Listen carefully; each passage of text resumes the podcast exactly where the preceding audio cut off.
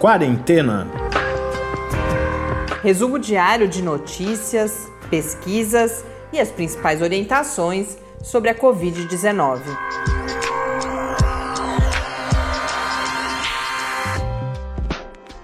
Quarentena, dia 222. Olá, bem-vindos ao nosso do centésimo, vigésimo segundo encontro aqui no Quarentena. Mais uma sexta-feira, mais uma semana que termina conosco aqui uh, em, em, diálogo. Eu sou Mariana Petzo. E eu sou Tarso Fabrício. Uma semana que eu preciso confessar que me, eu chego ao fim dela.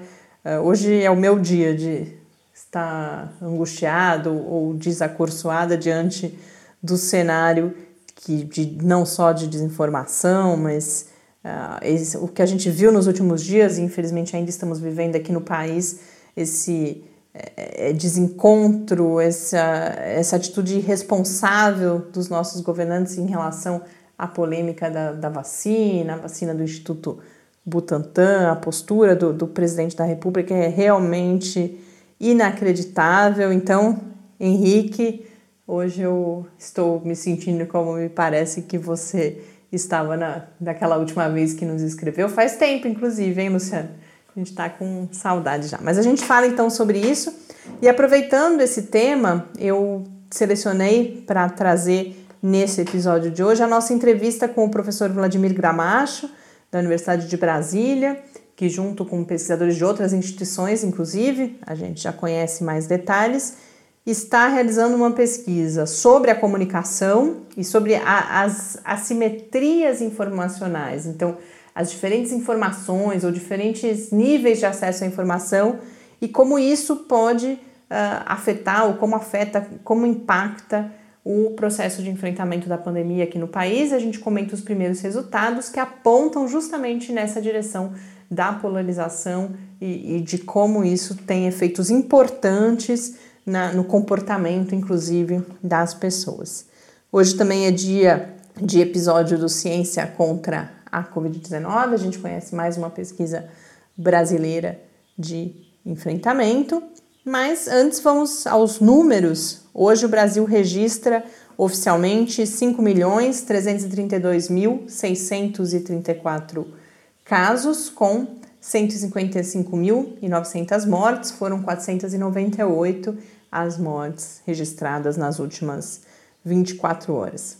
Hoje a gente volta à Paraíba para quem acompanha deve se lembrar que eu, em algum momento quando a gente começou a, a olhar esse jogar esse foco nos estados eu foi a Paraíba que eu percebi que eu estava seguindo errado já falamos duas vezes e hoje a gente mas nós sabemos que temos vários ouvintes na Paraíba são ouvintes que nos escrevem.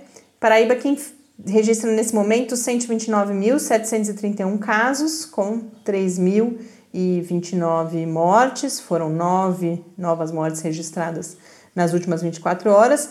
E o que me chamou muita atenção foi uma declaração do secretário de Saúde do Estado, expressando uma preocupação, ou é, é, ele coloca em outros termos, já uma previsão de alta no número de casos na segunda quinzena de novembro. Então, como a gente tem uma tendência a declarações públicas dos líderes políticos nesse momento minimizando a pandemia, já que muitos a gente está nesse, nesse processo eleitoral, me assustou um pouco ter essa declaração. E, mas uma outra coisa que me chamou a atenção é que ele, ele imputa essa, esse crescimento no número de casos às aglomerações que estariam acontecendo por conta do processo uh, eleitoral, a retoma, retomada das atividades escolares em João Pessoa e Campina Grande e é uma, uma mudança no comportamento da população, um suposto relaxamento. Como se o que me impressiona não fosse responsabilidade do governo cuidar para que essas coisas não acontecessem. Então é uma certa, des, me pareceu, a leitura que eu fiz, uma desresponsabilização. Só falando no, nos estados, queria registrar, me chamou a atenção também hoje olhando aquele, os números do consórcio de, de veículos de imprensa, o mapa já não teria, já alguns dias não tinha mais nenhum estado em é, estado brasileiro em, em, um momento de aceleração da pandemia. E aí hoje eu vi aparecer o Rio Grande do Norte novamente, Mas aí fui pesquisar para ver do que se tratava e o Rio Grande do Norte teve um daqueles momentos de correção. Então, esses casos que agora dão esse pico no Rio Grande do Norte são, na verdade, casos registrados segundo uh, os responsáveis pela, por essa vigilância epidemiológica no estado, em junho, julho. Então, foi aqueles momentos que às vezes acontecem mesmo, é normal que isso aconteça, acontece para países, inclusive, de mortes, por exemplo, em relação às quais ainda havia dúvidas, registros que estavam sendo verificados, e aí eles corrigiram isso nessa semana, por isso que deu esse pico, mas não é uma alteração de fato na curva do Rio Grande do Norte. E queria, para fechar, mandar um abraço para o Henrique de Recife, que voltou a escrever. Henrique, que tinha antes uh, chamado atenção para aquele episódio horrível da loja da inauguração da loja da Havan, no Pará, e agora nos alertou para uma outra situação que eu vendo os vídeos, agora eu lembrei, no meu, meu desacorçoamento é por causa de toda essa confusão da vacina, mas essa imagem que eu vi hoje de manhã também enviada pelo Henrique é, é inacreditável. Em Tailândia, que é uma cidade também no Pará, foi realizado no sábado passado um show de uma cantora, Mariana Fagundes, com centenas de pessoas aglomeradas. Então você vê a imagem, é um, é um show numa, é à noite, aquelas luzinhas que são típicas de show, e você imagina aquele bando de gente junto ali. Os, o que o Henrique chama atenção é o que, que nós vamos ver de consequência na cidade, por exemplo, de Tailândia a partir da realização desse show. E aí também, a, as, a hora que você vê as notícias, é um joga para o outro, o governo do estado falando que é responsabilidade da prefeitura, a prefeitura falando que distribuiu máscara em álcool em gel. É, é, é realmente é, não parece verdade quando a gente vê esse tipo de episódio. Muito obrigada, Henrique, por ter enviado. E se quem mais dos nossos ouvintes tiver essas, não só sobre esse assunto, mas puder contribuir com a nossa pauta aqui, chamar atenção, alertar para informações que sejam relevantes da gente compartilhar aqui no, no podcast, para a gente essa participação é muito importante. Você pode escrever para o podcast quarentena.gmail.com ou também no Twitter em quarentenacast. Bom, e que confusão foi essa da vacina? Eu, inclusive, preciso pedir desculpa. Essa semana a gente estava bastante atribulado com, com outros projetos aqui, eu estava meio atrasada trazendo as notícias que me chamou a atenção ontem, trazendo notícias de, com dois dias uh, de idade. Peço desculpas, especialmente aqueles ouvintes que nos, uh, nos reportam, que se informam pelo quarentena, mas corrigindo mais uma falha aqui. Algumas, antes da gente falar da, da dessa polêmica com o governo Jair Bolsonaro, registrar que a vacina de Oxford, os testes aqui no Brasil, a gente teve uma notícia de que um dos participantes morreu e morreu em decorrência de complicações da Covid-19. Isso gerou um, um, burburinho inicialmente, mas já foi autorizada, não, não houve interrupção dos testes, porque diz que não, ah, a informação é que não foi identificado um problema de segurança. Não se sabe, não há uma confirmação oficial se esse participante, que era um médico de 28 anos, sem comorbidades, se ele tinha tomado a vacina ou se tinha recebido placebo e por isso, inclusive, teria adoecido, mas fontes não oficiais, ouvidas por alguns veículos de imprensa, dizem que é, esse participante tinha recebido placebo, o que explicaria o fato de não haver uma interrupção no estudo, inclusive. Mas a gente segue acompanhando. E aí o que aconteceu, a gente já chegou a falar sobre isso, essa polêmica que havia em relação à vacina, a Coronavac, que é a vacina produzida, produzida pelo o, o, a Sinovac, uma companhia chinesa em parceria com o, o Instituto Butantan e o governo do estado de São Paulo. Uh, havia uma expectativa de que fosse firmado um acordo com o governo federal para que doses da Coronavac, é claro que quando for comprovada a eficácia, pudessem ser adquiridas pelo Ministério da Saúde e distribuídas para outros estados. Esse acordo foi anunciado na terça-feira pelo ministro da Saúde, Pazuello, e aí no dia seguinte, na quarta-feira, em uma rede social, respondendo a um apoiador que disse querer, aí já, quer dizer, o primeiro absurdo já é a rede social, aí agora um apoiador que disse querer ter um futuro, mas sem interferência da ditadura chinesa, o presidente Jair Bolsonaro escreveu em letras garrafais: não será comprada. Então, desautorizou o seu ministro da Saúde e a partir daí começou um... não foi só isso, ele chegou a falar em público durante uma declaração. Sim, não, aí houve várias declarações, ele falou até uma coisa assim, é patética, porque disse que como não, não justifica investir tanto dinheiro em algo que não está comprovado cientificamente, ou seja, é, é, absolutamente sem pé nem cabeça, e aí seguiu, não, não bastasse o absurdo que é tudo isso, a gente uh, as explicações depois, aí as pessoas tentando outras outros dirigentes envolvidos uh, tentando colocar panos quentes. Então, uma das explicações que eu vi do próprio da própria secretaria do de Estado aqui de São Paulo, pessoas envolvidas com o Butantan, é que não foi mal interpretado. Falou-se inclusive, por exemplo, a previsão é de compra de 46 milhões de doses e que ele só estava falando dos 6 milhões de doses que vêm da China, porque os outros 40 milhões serão produzidos no Butantan. Só piora, né? Quando você diz, não, não, não é tão grave assim, são só os 6 milhões que vêm da China. Como assim? Qual o problema? Né? Que tipo de explicação é essa? Não, e, e tem um detalhe curioso que até é uma notícia, se não me engano, da Mônica Bergamo, que um dos principais insumos da vacina de Oxford é produzido na China também. Ou seja, e aí? Que lógica é essa que está sendo utilizada? É, aproveitando esse comentário do Tais, queria convidá-los, porque a gente, eu tinha visto essa notícia, a gente vai falar justamente sobre isso na próxima terça-feira. Faz tempo que não temos live do Quarentena ao Vivo. Agora a gente pôde remarcar uma live que estava marcada para o começo do mês e precisou ser reagendada sobre uh, essa questão da dependência da maior parte dos países do mundo da produção dos chamados uh, ingredientes farmacêuticos ativos, fundamentalmente na China e também na Índia. Então, agora com essa notícia, a gente ganhou mais um gancho aí para essa discussão que a gente é. faz na terça, com convidados da área da Química, daqui da Universidade Federal de São Carlos, da Universidade Federal do Rio de Janeiro e também da Unicamp, terça às 10h30 da manhã, nos canais do, do Lab no Facebook, no YouTube, que a maior parte de vocês já deve conhecer, mas se não, lá no site do Lab também vocês podem ter essa informação completa em www.lab.fiscar.br.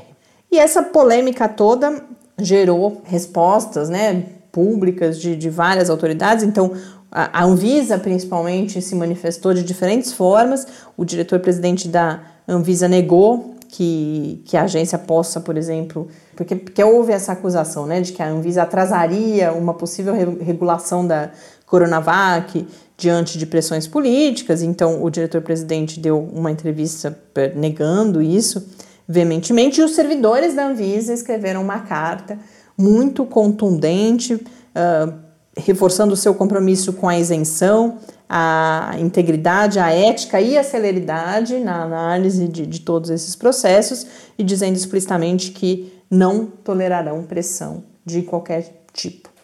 O CORAS, que é o, o, Conselho de Secretários Estaduais de Saúde, também se manifestou. Há um, um descontentamento grande, porque há uma expectativa uh, dos estados de poder receber a Coronavac, caso seja ela a, a que venha mais rapidamente, por exemplo, a ter uma comprovação de eficácia.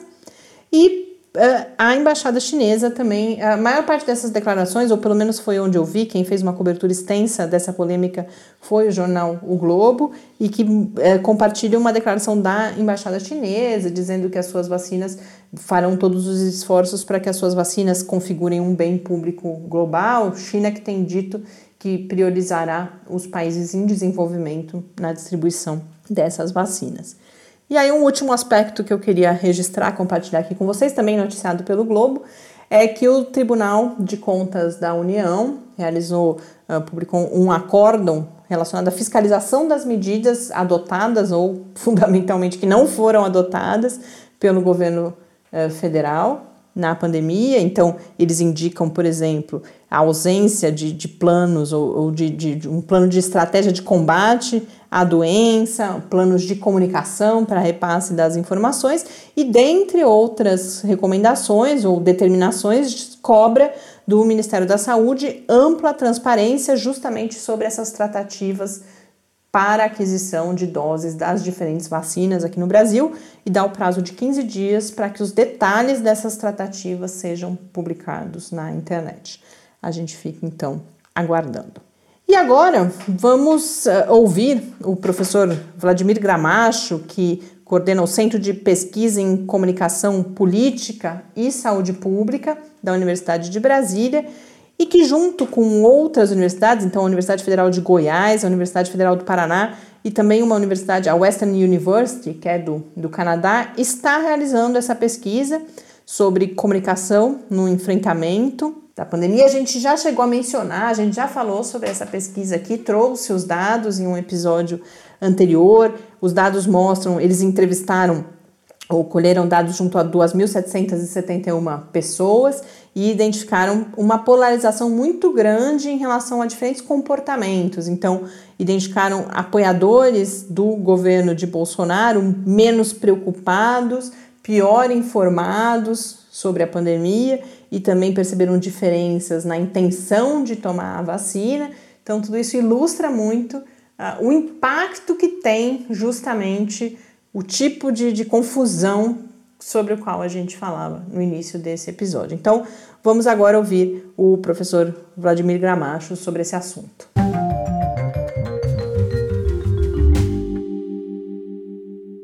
Professor Vladimir, antes de mais nada, eu agradeço muito o, o aceite do nosso convite, a disponibilidade para conversar com a gente sobre a pesquisa, cujos primeiros resultados, os resultados que tiveram divulgação nesse momento, a gente já apresentou aqui para os nossos ouvintes no, no Quarentena, mas eh, a ideia era a gente conhecer um pouco melhor primeiro uh, os objetivos e a metodologia da pesquisa e também ouvi-los sobre os referenciais, os pressupostos, as preocupações que levam à, à realização desse estudo. Então, para a gente começar uma apresentação, se o senhor puder falar um pouco dos principais objetivos, como que, que é construído o, o instrumento de coleta de dados, essa coleta ela é feita pela internet ou, ou, pelo telefone, e principalmente algo que ainda não apareceu muito, a pesquisa ela pelo que, que eu pude compreender, ela tem uma série de etapas. Então, que momento, considerando esses objetivos colocados, que momento é esse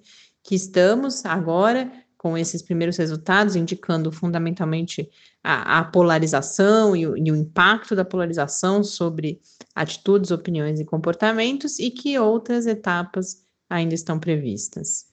Eu quero agradecer o convite para conversar com você, Mariana, e com os ouvintes é, do Quarentena.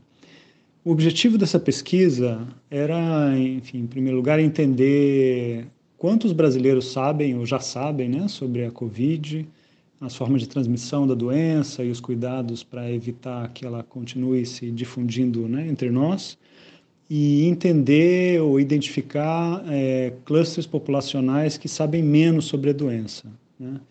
É, isso é importante porque no enfrentamento a uma pandemia, esses pequenos grupos, às vezes, eles são, às vezes eles são muito pequenos, mas enfim, esses grupos que sabem pouco sobre a, sobre a doença, sobre os cuidados, sobre a gravidade é, e a severidade, às vezes, né, da, das consequências da doença, eles podem é, ou prejudicar muito, enfim, o, o, combate, o enfrentamento à doença e a adesão né, da grande maioria da população a um protocolo de cuidados, é, ou então alongar muito a solução da pandemia, que é uma coisa que a gente está vendo no Brasil, enfim, em outros países como Estados Unidos, em que foi possível achatar a curva, né? enfim, os hospitais não chegaram, em alguns casos, né? não chegaram a ficar superlotados, mas a gente está vendo uma demora muito grande né, em, em, reduzir o número de casos novos e, e, de mortes. Né? Enfim, então isso quanto aos objetivos. Né? A metodologia que a gente usou é o que vários outros institutos estão usando no Brasil e fora do Brasil. É um, enfim, um survey, né? uma, uma um questionário enfim, estruturado, aplicado a uma amostra é, representativa da população, é, e nesse momento a gente está fazendo basicamente ou pesquisas por telefone ou pesquisas online. O que a gente fez foi o uso de, um, de pesquisas online com cotas para obter uma amostra que representasse da melhor forma possível a população brasileira. Então a gente tem cotas de gênero, de idade, de classe social e de região do país. Né? É, são 2.771 pessoas entrevistadas nessa primeira rodada e eu acho que os resultados foram bastante bons nesse aspecto. Né? Assim, permitiram que a gente tivesse, de fato, uma amostra é, muito balanceada, enfim, proporcional ao peso de cada segmento social no país. Sobre as próximas etapas, enfim, essa foi uma primeira etapa importante né, para a gente identificar o nível de informação dos brasileiros e essa desigualdade. É, a segunda etapa, enfim, a segunda etapa está em andamento, né, que é a análise desses dados todos, enfim, e a divulgação é, de alguns resultados preliminares, né, além da produção, enfim, de artigos científicos, acho que são é, formas diferentes né, de divulgação do trabalho que a gente faz nas universidades e centros de pesquisa. É, e a gente vai ter uma segunda coleta depois das campanhas eleitorais dos municípios. E aí, nesse caso, o que a gente quer entender é de que modo os, níveis, os contextos né, informacionais das campanhas municipais é, afetam o nível de informação que as pessoas têm sobre a Covid, é, o nível de atenção ou preocupação que elas têm em relação à doença e a intenção de vacinação dessas pessoas, né? Enfim, que é um que é um tema importante, não está na ordem do dia ainda porque a vacina não foi não foi descoberta, não foi testada, enfim, não não está sendo ainda produzida, é, mas já já a gente vai ter que lidar com isso, enfim, com esse processo de vacinação e com o processo também de convencimento da sociedade de que, enfim, foi produzida uma vacina segura e que protege não só ao indivíduo, mas enfim, a sua família e a sociedade como um todo. Professor, e aí para a gente comentar um pouco esses primeiros resultados, uh, o que eu entendo é que para além dessa identificação do quanto as pessoas uh, sabem desses clusters, tem um, um, uma indicação, uma, uma correlação importante com a questão da polarização. Então, é, não é só o que as pessoas sabem, mas claramente os grupos se dividiram em relação é, a, a, as suas preferências políticas e a esse contexto de polarização que a gente vê no país. Isso uh, já era esperado? Como que vocês receberam e como que avaliam esses primeiros resultados? Sim, Mariana, a gente já desconfiava que a política tinha, enfim, atuado de forma transversal aí com a forma como as pessoas estão é, lidando com a Covid, né? Seja como elas estão se informando, com o nível de preocupação que tem com a doença, ou até mesmo a intenção de vacinação é, quando uma vacina estiver disponível, né? É, no Brasil, assim como nos Estados Unidos, a, a, a política cruzou o caminho da Covid, né? A, a, o, o, presidente Jair Bolsonaro, enfim, tratou de pessoalmente é, contrariar orientações de autoridades sanitárias e, e, de algum modo, enfim, partidarizar esse assunto, né? É, então, o que a gente vê é que pessoas simpáticas né, ao governo é, do presidente Bolsonaro, é, de fato, assim como ele, é, se preocupam menos com a doença, estão menos informados e até estão menos preocupados em se vacinar do que as pessoas que se opõem ao governo. Né? Esse é um fenômeno é, natural, assim, quando a gente estuda a, comportamentos e padrões de opinião pública e diz respeito a um atalho cognitivo que muitas pessoas usam para entender questões mais complexas, né? É, sei lá, vale para economia, política fiscal, assuntos de internacionais, mas vale também para uma pandemia, né?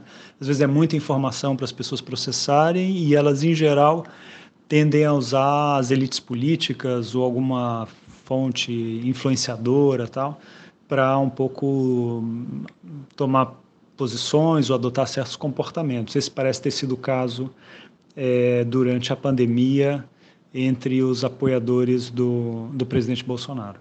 Professor, é algo muito presente hoje a constatação da, do cenário de desinformação em que a gente vive, a, a faceta mais é, abordada publicamente é, é aquela que é chamada de, de fake news, ou no caso específico das informações científicas, toda a questão do negacionismo, mas é menos frequente que a gente encontre a reflexão sobre como superar esse momento e essa situação.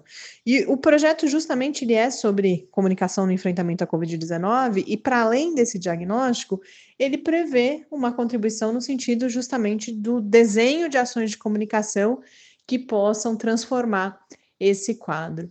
Então, para a gente concluir é, essa nossa conversa aqui hoje, eu gostaria de ouvi-lo sobre que, que ações seriam essas, ou qual, como que, considerando esse momento atual, em que muitas vezes me parece, ao menos, que o, discurso público é um pouco de, de uma falta de saída é, da constatação do cenário da desinformação, um lamento muito grande, mas, como eu disse, não tão frequentemente a gente vê propostas de como superar esse momento, é, como que em geral, na, nas, na, nas suas pesquisas, na sua trajetória, e especificamente nessa, nesse estudo, você pensa essa possibilidade da comunicação, então, contribuir é, no, ao enfrentamento da Covid-19, mas de modo mais geral também a superação ou a transformação de, desse momento em que a desinformação é tão presente nas nossas relações sociais.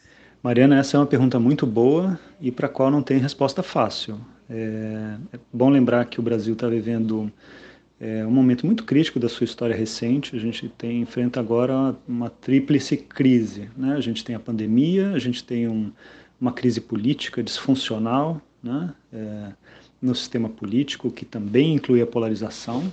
E é bom lembrar também que a gente ainda vive uma crise econômica, né? que começou ali nos, nos anos de 2015, 2016.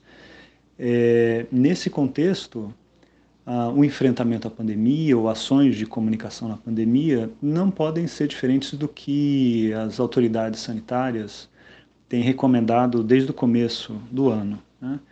é, que é uma, uma ação de comunicação muito consistente a partir do que é importante fazer, né? Que são as três ações básicas, né? o uso da máscara, distanciamento social e higiene frequente das mãos, né? essa recomendação.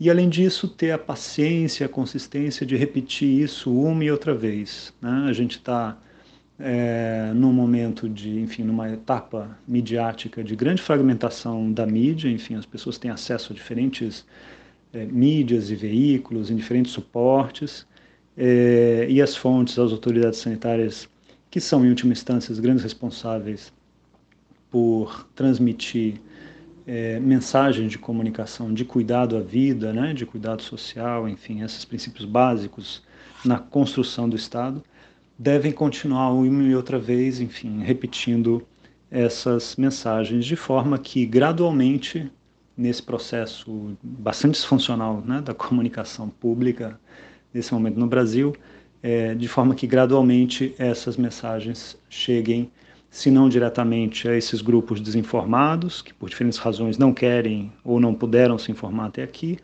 possam chegar também diretamente. Né? Sempre bom lembrar é, que a comunicação tem diferentes caminhos de, de, persuasão e transformação social, um deles é direto, outro deles é, é indireto, né? pelas redes sociais, famílias, amigos, etc.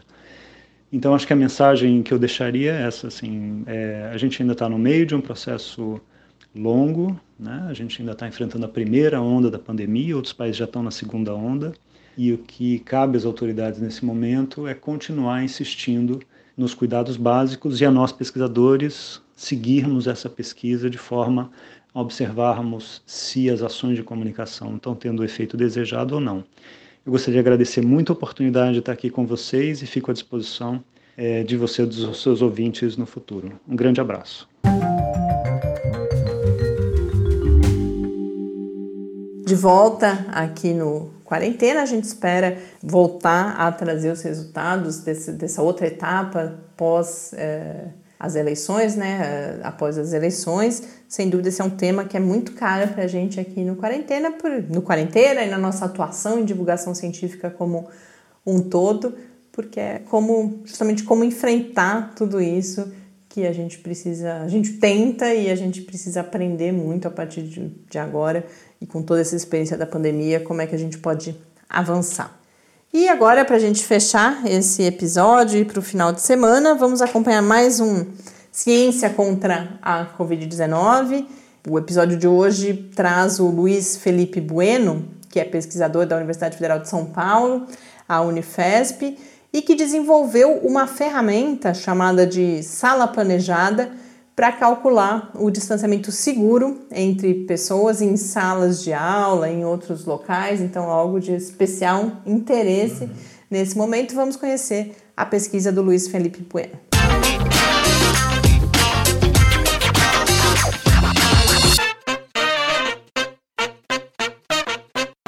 Olá, eu sou Luiz Felipe Bueno, professor da Unifesp, matemático de formação e com atuação em, em pesquisa operacional, que é um, um ramo da ciência para melhor tomada de decisão. Então, nesse projeto, a gente desenvolveu algoritmos e formulações matemáticas novas para o distanciamento entre pessoas em salas, que pode ser, por exemplo, sala de aula de alunos ou é, até mesmo salas de esperas em hospitais ou, é, ou como alocar pessoas o mais distante possível, por exemplo, em eventos esportivos, em estádios ou auditórios também.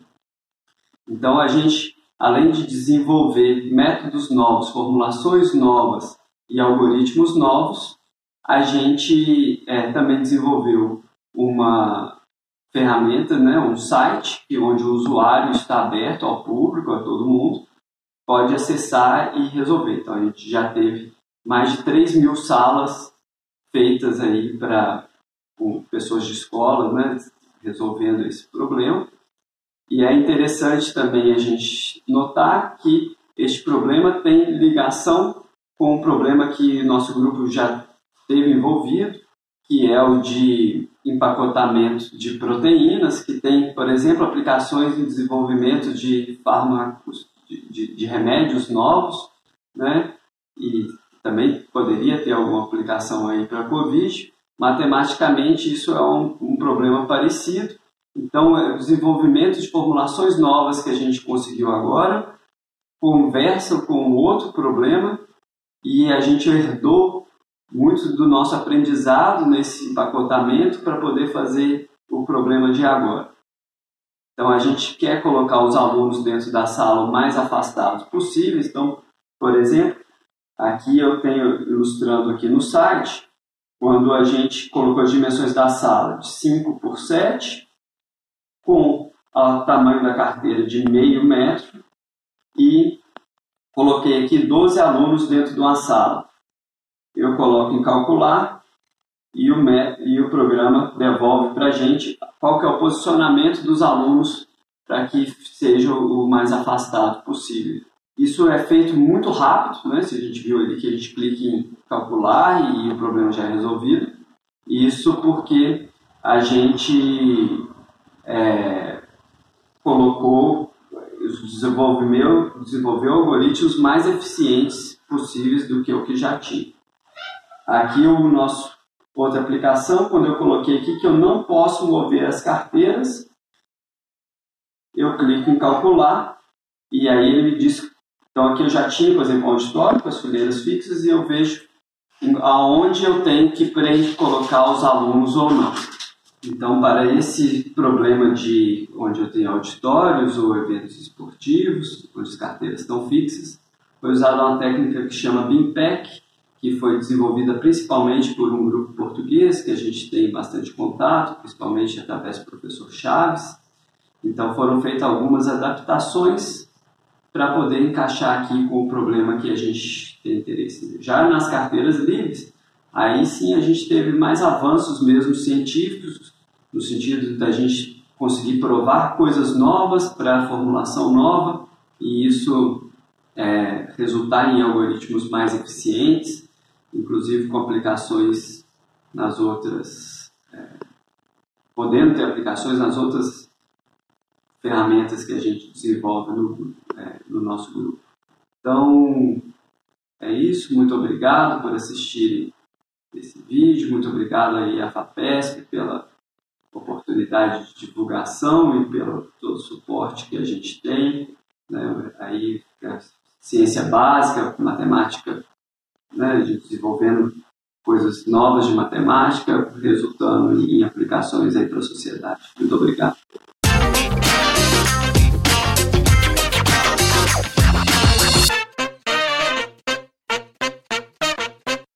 De volta aqui no Quarentena para fechar mais essa semana.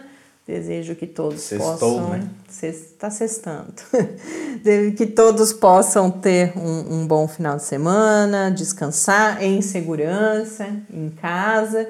E acompanhe os episódios. No sábado a gente tem mais um da série em parceria com o InformaSUS. Amanhã a gente fala sobre um, um projeto que tem analisado o discurso público sobre a pandemia, a enciclopédia discursiva, que vai trazer verbetes, por exemplo, reflexões e, e análises de verbetes como fique em casa, testar positivo, morte e outros relacionados à Covid-19. Hoje, inclusive, sexta-feira, a gente tem publicação de um novo verbete, que é justamente o verbete da morte.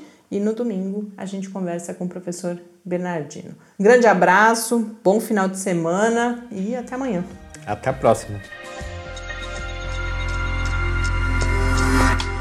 Quarentena é uma realização do Laboratório Aberto de Interatividade para a Disseminação do Conhecimento Científico e Tecnológico, o LAB da UFSCar, e do Centro de Desenvolvimento de Materiais Funcionais, CDMF.